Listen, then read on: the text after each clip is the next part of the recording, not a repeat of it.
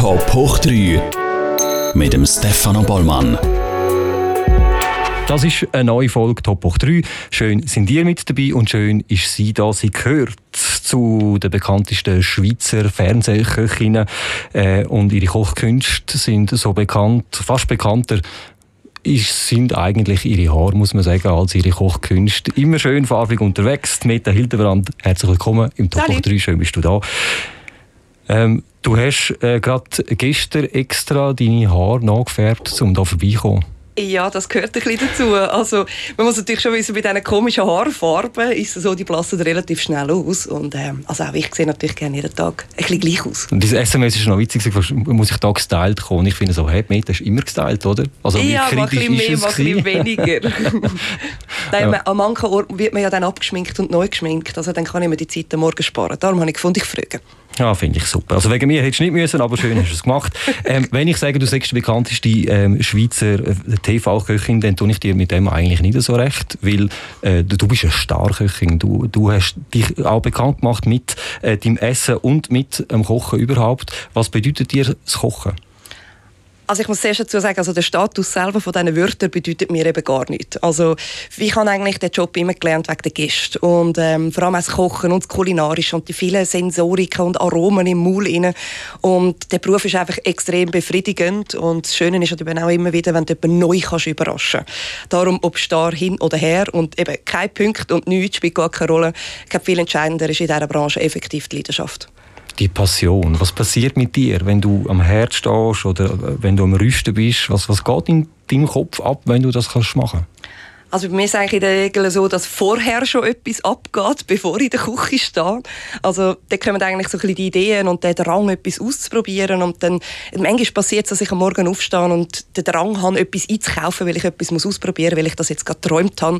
Und wenn ich dann in die Küche komme, also ich fühle mich halt einfach unheimlich wohl, ich fühle mich frei, ich bin dort irgendwie die ich kreativ austoben. Und ich glaube, das ist so ein bisschen das, was mich auch über all die Jahre eigentlich ja, schaffen lassen hat und leisten lassen hat, weil ich einfach immer wieder den Ruhepol Leidenschaft gefunden habe. Ja, du hast vorhin gesagt, oder, die Passion ist wichtig äh, als, als Koch, als Köchin.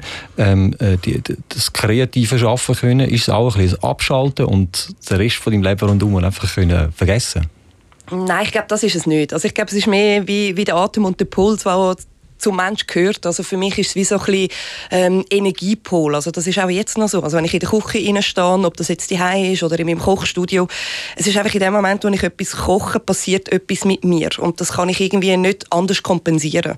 Und das Gefühl hilft mir jeden Tag zu leisten, lang zu arbeiten, neue Ideen zu produzieren und natürlich gleichzeitig den Drang, das den Leuten auch zu zeigen.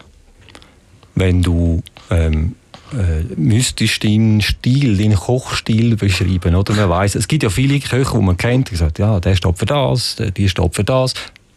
Für was steht deine Küche? Ja, ich habe mich im Fall nie so können, ähm, polarisierend auf eine Seite stellen. Das habe ich gar nie können. Also ich habe eigentlich ähm, klassische Küche gelernt. Also der Ursprung von meiner ganzen Kocherei ist eigentlich Französisch und Italienisch. Ich war dann äh, Küchenchef in einem spanischen Restaurant, worauf aber die mediterranen Einflüsse immer stärker geworden sind.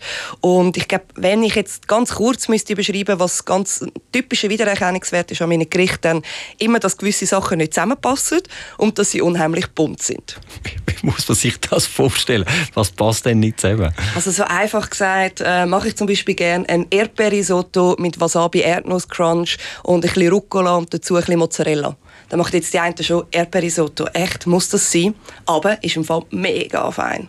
Und dann noch in Kombination mit Spargeln finde ich der Hammer. Ja, das wäre jetzt aber schon wieder ein bisschen klassisch. Das würde ich jetzt schon. natürlich nicht machen, weil Passt das machen das andere schon.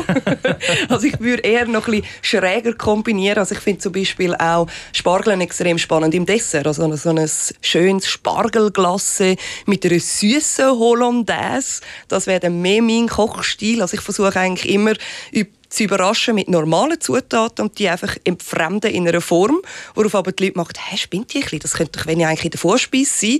Nein, Meta braucht Spargel im Dessert.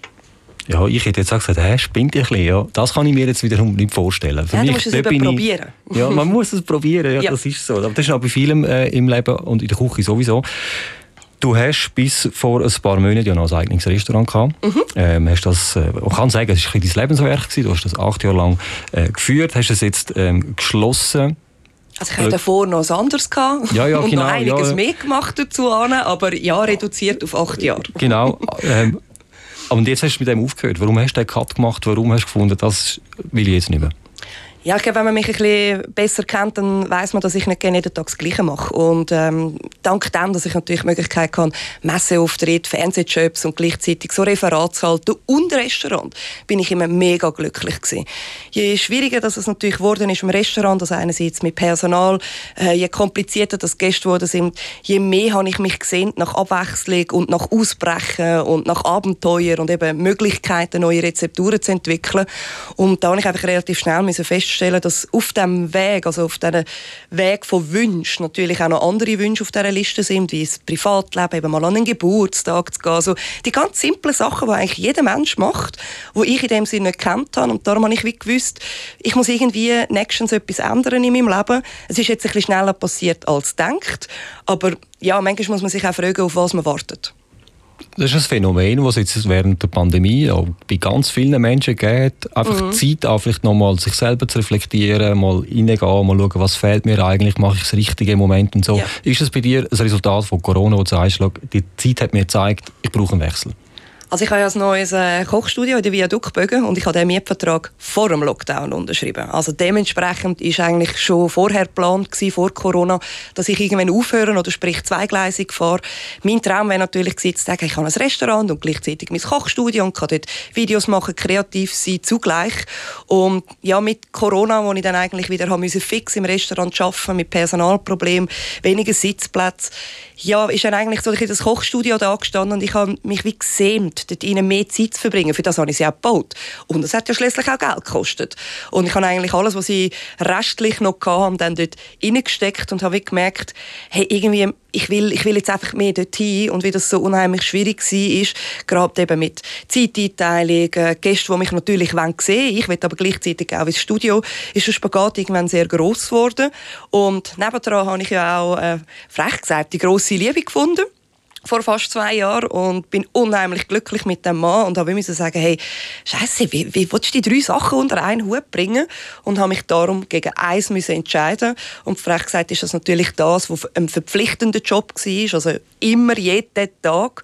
Und jetzt habe ich natürlich schön, dass ich kann sagen, ich kann bei anderen im Restaurant aushelfen, ich kann ein bisschen Buma Restaurant testen spielen bei anderen, die Hilfe brauchen, gleichzeitig kann ich in meinem Kochstudio kochen. Und ja, ich kann auch einfach am Samstagabend mal Fernsehen schauen, was ich nicht kennt habe. Und ich muss das auch sagen, mein erster Samstagabend war mega enttäuschend. ich habe mir das aus meiner Jugend so schön vorgestellt, dass am Samstagabend doch die mega geilen Filme laufen.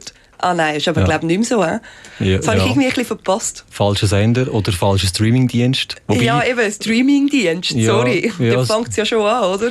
Laut, also laut der Statistik von Netflix selber äh, braucht es glaube 18 Minuten, bis man sich für einen Film entschieden hat. Ja, das also glaube ich dir sofort. 18 Minuten, das ist ja. Also die Probleme hatte ich ja früher gar nicht gehabt. Da bist du heimgekommen und hast den Fernseher nur noch eingestellt und dann hat er nebendran noch ein bisschen Tralala gemacht und ja, geschaut genau. hast eh nicht, weil du todmüde gewesen. Und ja, ich muss also schon sagen, also auch ich bin ein bisschen überfordert mit Netflix. Also so viel Auswahl, seit wann habe ich Zeit, um mir etwas auszusuchen. Hat sich das ein bisschen bessert? Hast du so ein Ding gefunden? Ja, ja. Also ganz ehrlich, ich bin einfach kein äh, klassisches Streaming-Kind. Also ich bin auch jemand, der gerne einen DVD kauft. Ich unterstütze aber auch gerne Künstler. Und darum habe ich so ein bisschen Mühe mit dem, ich zahle im Monat irgendwie 20 Stutz und kann mich einfach überall bedienen. Ich frage mich dann immer, wie kurz kommen die Künstler? Nochmal schnell zurück zum Restaurant. Mhm. Ähm, das ist jetzt schon ein paar Monate her. Vermisst es ein bisschen. Wirkt jetzt zwar nicht so, aber wenn vielleicht gleich in deinem Inneren also ich muss, ich muss selber sagen, ähm, ich bin extrem überrascht, dass ich das so kann aussprechen kann. Es gibt Sachen, die vermisse ich. Also ich vermisse ganz besonders alle meine Lieblingsgäste. Also einfach die Gespräche und der Austausch. Aber nein, den Alltag vermisse ich nicht. Also es ist, es ist eigentlich recht krass, wenn ich mir überlege jetzt, also ich habe recht viel Arbeit und ich habe, habe mega spannende Jobs und mega tolle Projekte und ich frage mich ein bisschen, wie ich das vorher gleichzeitig geschafft habe, beides zusammen. Also ja, ich weiß nicht, wie ich das irgendwie wie eine Maschine angebrettert habe. Und jetzt mit dem Spagat ein bisschen Privatleben und gleichzeitig noch im Fernsehen und ein bisschen Messen und Veranstaltungen ja, also ich bin also ausgefüllt. Also es längt. Und langweilig wird es dir ja nicht, das äh, hört man dir ja an.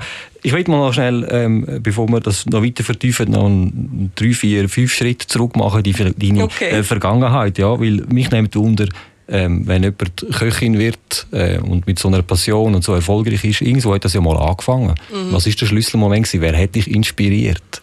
Also ich glaube, der Schlüsselmoment war äh, effektiv die Schnupperlehre. Gewesen. Also wir Schweizer gehen ja wirklich, wenn wir den Berufswahl haben in der Schule, in Schnupperlehre. Und ich habe drei Schnupperlehren gemacht, also Floristin, Maurer und äh, Koch. Und eigentlich wollte ich ja Stromer werden, weil mein Vater ja Stromenbude hat. Es hat mir einfach das Algebra nicht gelenkt. Also nach drei Jahren ist immer noch Besuch drin gestanden. Das lenkt nicht. Und als ich dann die Prüfe angeschaut habe, also Maurer hat mir nicht gefahren, Frau Istin auch nicht. Und dann bin ich in eine Küche. Und es tönt im Fall mega banal, aber ich bin nach 10 Minuten gelobt worden, weil ich den Nüsslisalat so toll gewaschen habe. Und ich habe gefunden, wow, krass, da kriegst du nach 10 Minuten Kompliment. Und ich weiss auch noch, dass dann der Küchenchef gekommen ist. Und der ist für mich, wow, in seinem grossen Anzug mit seinem weißen Hut. Und wow, der war so mächtig. Gewesen. Und dann hat er gesagt, machen wir Schokimus. Und ich habe gefunden, ja klar, machen wir doch, oder? Hey, und nachdem wir Schokimus fertig hatten, sagt er zu mir, und jetzt machen wir nochmal Schokimus. Und ich, okay. Und er sagt, ja, weißt du, das mal ohne Ei. Und ich, wow, krass, man kann Schokimus in zwei verschiedene Varianten herstellen. Also für mich ist dort irgendwie, ich weiß auch nicht, eine kulinarische Welt aufgegangen. Und vor allem habe ich mir bis diesem Tag noch nie überlegt, dass man eben Schokimus mit Ei und ohne Ei machen kann. Also, und plötzlich sind die Kulinarikwelten offen gestanden. Und eben das Schöne an diesem Beruf ist eigentlich wirklich, dass du, ja, recht gesagt, Fishing for Compliments. Also du kannst eigentlich ständig irgendetwas probieren und du hast eine Emotion dabei. Und wenn du etwas gut machst, wirst du auch gelobt. Aber, wenn ich das so sagen darf, es ist ein Knochenjob. Und ich, bin schon, und ich bin Mega. schon in grossen Küchen gestanden, in Fünf-Sterne-Küchen. Dort ja. Der, der, Ton, der, boah, das muss man dann also äh, aushalten. Und, ja. und ähm, du, du, bist eine taffe Frau. Jetzt. Jetzt. Ist das einfach damals, hat dich deine Kochlehre zu dieser taffen Frau gemacht? Ja, also ich bin in der Kochlehre also sicher noch nicht so tough gewesen. Also ich bin wissenshungrig bin ich und ja, also im Großen und Teil eigentlich recht zuverlässig für so ein junges Ding. Aber also ich hatte auch meine, meine Flick-App und bin mal zu spät gekommen oder bin in Ausgang und habe am nächsten Tag dann müssen unten durch. Ich glaube, meine Lehrzeit ist eigentlich, was das anbelangt, sonst recht schön und gut gewesen. Also ich musste auch mal länger arbeiten. Immer dann, wenn du mit deinen Freunden abgemacht hast, hat der Chef gefunden, du kannst jetzt noch eine extra Schicht einlegen, eben um dir das beibringen, dass du nicht mehr abmachst nach dem Arbeiten. Und ja, ich meine, es ist nachher in der grossen Welt, nachdem du nicht mehr der Schützling, Lehrling bist, ähm, ja, wird es dann schon recht hart. Also ich habe ein paar schwierige Momente in meinem Leben erlebt, also frech gesagt auch über sexuelle Belästigung und dann übrigens von einer Frau. Also von einer Frau zu einer Frau. Und das hat mir wie niemand geglaubt. Und ja, wie oft bin ich in einem Kühlschrank eingeschlossen worden und wie oft hat man dafür gesorgt, dass der Lift schon abgefahren ist, wenn ich auch noch komme mit meinen Lebensmitteln, damit ich muss laufen. Also man wird in dieser Branche tougher, härter und das muss man auch. Also man muss lernen kämpfen. Aber ganz ehrlich, also das, was viele das Gefühl haben, man wird geschlagen und Pfannen fliegen um, also das ist im Fall auch bei mir nicht mehr gewesen. Es ist einfach, der Ton ist sehr rau. Und ist das dann auch so ein bisschen aus dem heraus das Ding entstanden, ich will dann selber Chefin werden, dann kann ich einen anderen Ton in die Küche bringen? Oder, oder hat es einen anderen Grund gegeben, warum du gesagt hast, hey, ich will selbstständig werden? Hm, nein, ich glaube, es hat, es hat eigentlich nicht mit dem zu tun, sondern schlichtweg, also meine, meine Schwester ähm, ist ja so ein bisschen mein grosses Vorbild und ist immer für mich da gewesen. Und sie hat mir irgendwann mal mit 18 gesagt, hey, schreib mal eine Liste mit Sachen, die du einfach mal willst erleben also so eine Wunschliste.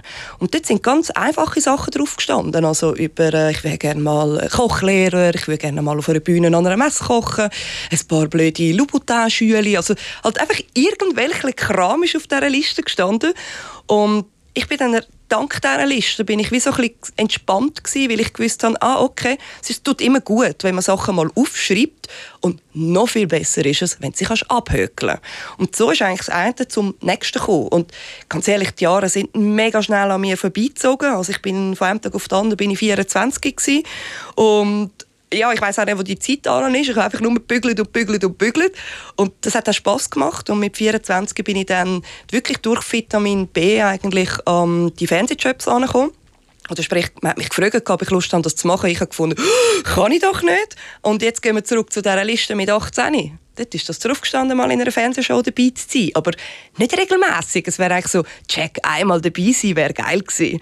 Und aus dem ist dann eigentlich immer mehr geworden. Also, ja, es ist alles möglich mit dem Beruf, aber man braucht halt einfach wirklich ein bisschen Biss, ein bisschen Passion, das ist ganz wichtig, weil wenn du bist wie jeder, dann braucht es dich nicht. Ich will sagen, also will fragen, wie wird man eigentlich Fernsehköchin per Zufall? Also bitte bewirb dich einfach nicht. Also, es gibt nichts Schlimmes für mich als die ganzen Dossiers, die in den letzten paar Jahren gekommen sind, wo der Titel ist «Hiermit bewerbe ich mich um die freie Stelle als Fernsehkoch». Also ich habe ein Restaurant gehabt. Ich habe keinen Kochsuch für ins Fernsehen, aber die Leute haben sich dann, weil das halt immer mehr geworden ist mit diesen Fernsehkochsendungen, haben die Köche plötzlich das Gefühl gehabt, jeder kann einfach ins Fernsehen.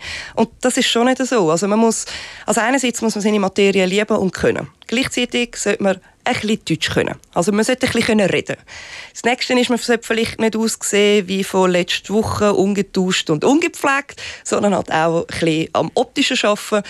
Und das Nächste ist dann noch ja, mögen die Leute dich oder nicht. Und ich glaube, ich habe dort in dieser Zeit ihnen einfach den richtigen Punkt verwünscht, um als Pumuckel auf die Matte zu kommen. Also ich habe ja blonde, lange Haare, als ich angefangen habe und das hat niemand interessiert. Und meine Schwester, die eine Agentur hat, die Antwort, hat natürlich automatisch gewusst, wie man das Product Design macht, hat mir dann dort mal die Haare abgeschnitten. Das ist für mich einer meiner schlimmsten Tage ever. Aber gleichzeitig ist es eigentlich der Tag, wo ich gesehen werde. Also weil nur gut sein in etwas lenkt einfach nicht. Es gibt ganz, ganz viele, die richtig gut sind in ihrem Job, aber wenn du nicht kannst reden, nicht ein eigenes USP hast, wenn du nicht einen eigenen Stil hast und ja, ganz ehrlich, halt auch ein bisschen Netzwerk, dann kommst du halt einfach ins Fernsehen. Also es ist einer von einer Million schafft dorthin. Der Tim Melzer mit äh, seinen Kochsendungen, die er alle hat, steht ja oft auch in der Kritik, es heisst, er steht mhm. nur noch im Fernsehen und nicht mehr am Herd in ja, seinen eigenen so, Restaurant. Ja. Ähm, äh, das ist so ein Weg, oder? Weil ins Fernsehen kommt man ja nur, wenn man Koch ist. Also als Fernsehkoch kommt man nur ins Fernsehen, wenn man Koch ist und gut ist. Ja. Äh, und also gewisse, und gewisse Bekanntheitsgrad in Sachen Restaurant oder so schon hat. Und dann muss man irgendwann den Spagat machen. Also, das muss eben nicht unbedingt sein. Also es gibt im Fall auch mega viele Fernsehköche, die gar nie ein eigenes Restaurant hatten oder gar nie irgendwo Küchenchef geworden sind. Die haben dafür aber ein anderes Talent, dass sie mega gute Warenkunden sind oder verdammt gut aussehen und halt so ihren Weg Gemacht haben. Oder halt auch wieder durch Netzwerk. Also nicht jeder hat das Restaurant gehabt. Und einen gewissen Unterhaltungswert muss man ja auch noch haben. Ja, das kommt auch noch dazu. Der mit dem Unterhaltungswert finde ich aber allerdings ein bisschen schwierig. Also weil, ja, man hat irgendwie, also jetzt gerade mit dem Tim Melzer, ähm, man muss schon sagen, also ich meine, ich habe Kitchen Impossible gefeiert und du bist so out of order in dieser Situation. Hey, was wir da eins rumgeflucht haben, also ich weiß nicht, ob das wirklich muss ausgestrahlt werden und in Aber da kommt ja mittlerweile die Tafel vorne, oder? Das, äh, das haben sie am Anfang ja nicht gehabt. Aber jetzt steht am Anfang wirklich auf dieser Tafel äh, für das Gefluche, denken sie sich schon im Voraus entschuldigen. ja, eben, aber es ist ja auch schlimm, oder? Also ich glaube, ja, also gerade in dieser Fernsehsendung ist es so, dass du sehr an deine Grenzen kommst, weil du ähm, einfach extrem out of the box musst denken. Und ja, ich meine, sie legen dir extra Stein weg. Also um das geht es ja, es ist ein Fernsehformat. Aber ich finde dann irgendwann so, nach dem zehnten Mal fix Scheiße ist dann auch gut. Also irgendwo ein bisschen Kontenance bewahren. Wie viel in so einer Sendung ist eigentlich echt also, und wie viel, eben, du hast gesagt, es wird ein bisschen Stein weggelegt. Also, es wird schon auch damit gespielt und so, aber wie viel ist gescriptet, mhm. wie viel ist effektiv es ist? Es kommt auch ganz darauf an, auf welche Fernsehformat das du anspielst. Also, ich, ich sage es jetzt mal so, ich habe in der ersten Staffel Kitchen Impossible mitgemacht. Das war das Format sehr neu. Gewesen. Da hat man jetzt noch nicht können mega tricksen weil man hat ja zuerst einmal selber müssen wissen, wie mache ich das. Also, ich meine, das sind mega viele Drehtage, unheimlich viele Leute, die da involviert sind. Und dort ist die Chance eigentlich gleich null gewesen, irgendetwas zu faken, weil ja sind ja alle noch so ein bisschen neu gewesen und alle mussten das Projekt erarbeiten. Mittlerweile habe ich manchmal auch ein das Gefühl, der Stein ist jetzt extra da gelegen. Oder die Zutat ist jetzt extra schwierig zu bekommen. Aber ja, also in diesem Format bin ich jetzt wie nicht mehr drin. Und da muss ich wie sagen, ich kann das nicht zu 100% sagen, aber dort, wo ich mitmache, ist eigentlich in der Regel wirklich alles echt, weil mir das mega wichtig ist. Du hast äh, anfangs von der Sendung gesagt, oder? du hast dein Restaurant aufgegeben und damit du dich kannst neuen Projekt widmen, dein Kochstudio, äh, unter anderem auch die ganzen Fernsehauftritte oder? Aus, dem, aus, dem, äh, aus dem deutschen Raum hast du schon mhm. noch viele Anfragen. Wie sieht es aus mit Kochsendungen, Eignungsformat, vielleicht auch hier in der Schweiz? Ah ja, also es ist genau so da, das Thema, ist ja schön, eben in der Schweiz reden wir über das. Ich, ich muss ganz ehrlich sagen, also ich mag natürlich die Fernsehformate in Deutschland und ich habe mir dort auch eine Base mittlerweile gemacht und ich gehe unheimlich gerne dorthin. Aber es ist auch jetzt gerade für mich unheimlich entspannend, Schweizerdeutsch zu reden.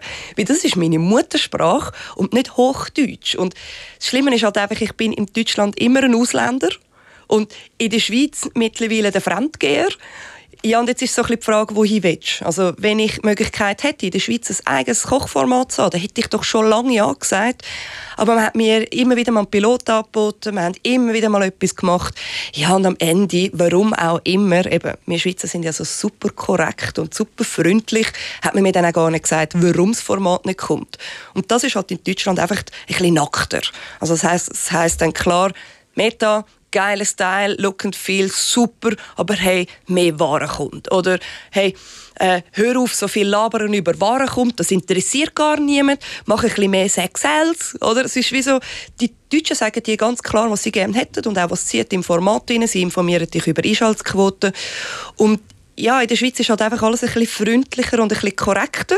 Und ich habe das jetzt aber auch schätzen gewusst, weil ich ja vor kurzem die Landfrauenküche dürfen machen und habe müssen sagen, hey, wow, hure geil, ich habe endlich mal mehrere Tage vor der Kamera Schweizerdeutsch geredet. Ich durfte sein, wie ich bin. Also ich habe keinen Text vorgegeben bekommen, ich habe gewusst, wie das Format funktioniert und man hat einfach mal gesagt, Meta, du kannst das laufen. Und es ist so schön gewesen, dürfen zu laufen mit der eigenen Muttersprache. Also ja, ich würde logischerweise sehr gerne mehr in der Schweiz machen, aber sind wir ganz ehrlich, also ich bin auch gerne in Deutschland, meine Mama ist eine Deutsche und von dem her, ähm, solange der Job Spaß macht, stehe ich dann halt drüber, wenn ich schon wieder Hochdeutsch muss reden. Aber eigentlich ist es ja noch spannend, oder? Weil wenn man sieht, Kochsendungen, gerade im gerade in Deutschland. Hat es viel mehr? Jeder Fernsehsender. Und ist ja noch so klein. Hat ja, und jeder Fernsehsender hat zwei? Ja, mindestens zwei. Und das gehört zum guten Ton. Wie, ja. wie jetzt Amerika Late-Night-Shows, genau. in Deutschland Kochshows. In der Schweiz ist übrigens beides nicht, nicht, wirklich vorhanden. Ich kann sagen, also, ähm, wir haben in der Schweiz ja ein mega Format gehabt. Also ich meine, Al dente, keine Ahnung, wie das Format überlebt hat. Aber das ist ja ewig gelaufen. Das ist ewig gelaufen, ja. Und nachher hat man das verändert und jetzt merkt man halt einfach, wenn du etwas veränderst, was jemand so gerne hat, dann ist das immer schwierig. Also die Chance ist 50-50, ein Fall oder ein Flug. Und ja, ich glaube, wir hätten dort vielleicht einfach sollen die Formate eher ein bisschen ausbauen und ein bisschen breiter machen, als versuchen, uns zu neu zu erfinden. Wie wenn du ja Zuschauer hast, die zuhören. Warum ändern? Also Küchenschlacht ist ein guter Beweis, oder? Ich weiß nicht, wie viele hundert Jahre das, das Format gibt. Und das läuft seit Jahren. Das ist ja so. Kitchen Impossible Impossible hat ja auch, ich glaube, siebte Staffel mittlerweile, mhm. immer noch unglaublich Erfolg. Könntest du dir vorstellen, ein Schweizer Format in die Richtung zu machen? Unbedingt. Also ich wäre sowieso für alles Mögliche zu haben, was irgendwie mit Kochen zu tun hat und Kamera und ein bisschen out of the box. Ich glaube, das Einzige, was in der Schweiz ein bisschen problematisch wäre mit so einem Fernsehformat, ist halt einfach, dass wir Schweizer immer so glatt sind. wir sind halt so, also wir versuchen halt so ein bisschen freundlich zu sein und heim, heimlich brüllen. Und für richtig tolle Einschaltquoten musst du halt manchmal auch ein bisschen die Hosen runterlassen. Das, äh, das ist definitiv so. Wir äh, nähern uns eigentlich schon fast äh, am Ende. Eine Frage noch zu dem Restaurant. Ist das Thema Restaurant für dich komplett abgeschlossen oder lässt du das noch ein bisschen offen? Also das kann ich noch nicht so genau sagen. Also im Moment ist es definitiv so, dass ich Nein sage. Aber ähm, es gibt ganz einen schönen Satz. Also wenn ich irgendwann vergessen habe, wie hoch der Schmerz war, wage ich es wahrscheinlich noch einmal. Und wenn ich es dann mache, weiss ich dann relativ schnell wieder, wie es war vorher. Aber im Moment, ähm, nein, also die neuen Projekte, die jetzt gerade anstehen, machen viel, viel, viel, viel mehr Spaß. Und jetzt bin ich wie so in dem Mut rein. Und dann mal schauen, was kommt. Und beim Restaurant könntest du ja vielleicht auch deinen, deinen zukünftigen Mann oder jetzt eventuell deinen Freund vielleicht mehr mit einbinden, oder? Dann hätte das Problem von, vom alleine die hocken nicht oder ja, also, ich meine, der Freund hat einen Job von 8 bis 5 am Tag und äh, hockt selber in einer Geschäftsleitung und er hat eine tolle Position und er hat mir ja im Dezember und November sehr oft geholfen, weil eben Personalmängel. Also ich muss ehrlich gesagt sagen, ich kann mir, ich kann mir das nicht mehr vorstellen, mit meinem Partner im Restaurant zu stehen und die Leute zu verköstigen. Also, und man muss auch noch sagen, dass der Tom ein wahnsinnig guter Koch ist. Ich bin aber der Koch. Also das heisst, er will kochen, ich will kochen. Wir müssen dann wahrscheinlich so ein einen Weg finden. Gleichzeitig sind wir beide sehr Wein- und Champagner-affin. Also ich glaube, es wäre wie so ein bisschen, alle machen alles und das ist meistens nicht der Trick, zum perfekt zu werden. Äh, die Aufgabenteilung nicht ganz klar. Aber apropos, wenn er so gut kocht, wer kocht denn die Hause? Es ist unterschiedlich. Also wir wechseln uns ab und es ist also auch der erste Mal, wo ich gemütlich kann Fernsehen schauen kann, während er mehr kocht, weil ich nicht das Gefühl habe, ich kann alles besser und auch nicht das Gefühl habe, ich müsse eingreifen. Es hilft. Also wir wissen auch, dass du Bananen nicht gerne hast. Bananen kochst du äh, nie, kommt bei dir nie auf den Teller. Aber was wir nicht wissen, ist, was ist eigentlich dein Lieblingsessen? Ganz ehrlich, ich finde das sehr eine rassistische Frage. Das klingt jetzt so blöd, aber ich finde das sehr rassistisch, weil ich kann doch als Koch, ich kenne so viele Facetten von Essen und so viele geile Aromen, ich kann mich nicht entscheiden. Es ist auch so eine typische Frage, die immer kommt, was wäre deine letzte Henkersmahlzeit? Hey Gott, Scheiße, ich weiß es nicht. Ich kann mich nicht entscheiden. Ich glaube, ich bräuchte für das eine Woche, um mir zu überlegen, welches ich jetzt so führen nehme. Also von dem her, ich habe keins, wirklich nicht. Fondue Chinoise, oder? Weil solange du am Essen bist.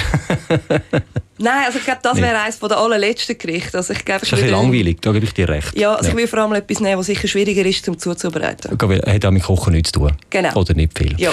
Meta Hildebrand, es war mir eine Freude, mit dir über ein bisschen Essen, über das Kochen und über deine Arbeit zu reden. Schön, bist du da gewesen, schön, dass du dir Zeit genommen Und äh, danke, dass du dir deine Haare extra für uns wieder gefärbt hast von heute.